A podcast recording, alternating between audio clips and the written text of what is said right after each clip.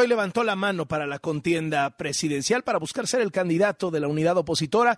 Pues uno de los que ha estado tratando de construir esa alianza, que es el expresidente Coparmex, Gustavo de Hoyos. Gracias por tomarnos la llamada. Muy buenas tardes.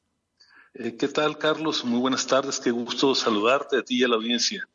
Eh, prácticamente todas las encuestas, por no decir en todas las encuestas, la más débil de las corcholatas le pone una paliza a cualquiera de los aspirantes de oposición. ¿Cómo ganar el 24?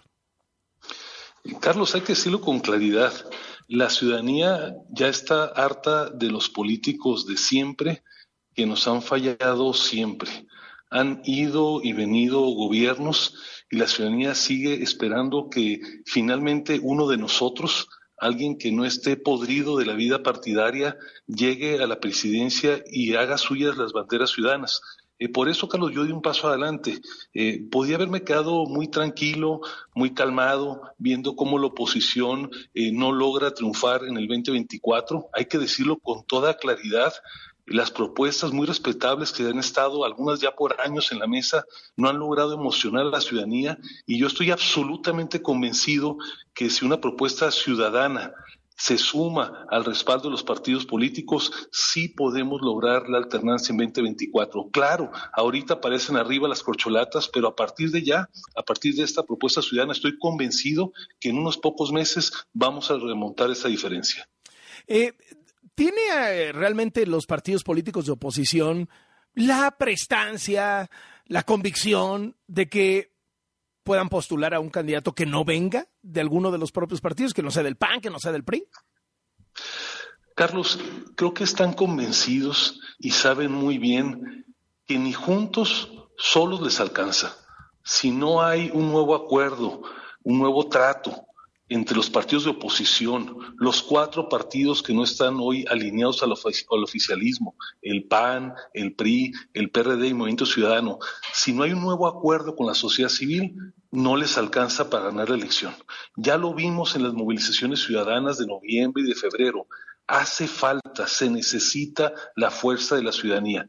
Y por eso es que yo me propongo justamente llamar a este nuevo acuerdo. Y más vale que los partidos políticos entiendan que si se van por las cartas de siempre, por los políticos que ya le han fallado a la ciudadanía, no van a lograr triunfar. Yo tengo una propuesta renovada, una propuesta fresca que viene de la sociedad civil. Me anteceden 30 años de trabajo en las causas que importan a la gente, en la educación, en contra de la corrupción, en contra de la inseguridad, a favor del empleo, a favor de los trabajadores. Y eso es lo que quiero poner al servicio de esta candidatura. Eh, el hecho de que venga de un perfil empresarial no puede ser algo que justamente no conecte con la gente. Pues ahí viene otro de los riquillos de antes a gobernarnos y, que, y que abone a este discurso polarizador que ha estado lanzando el presidente desde Palacio. Carlos, yo vengo de la clase media.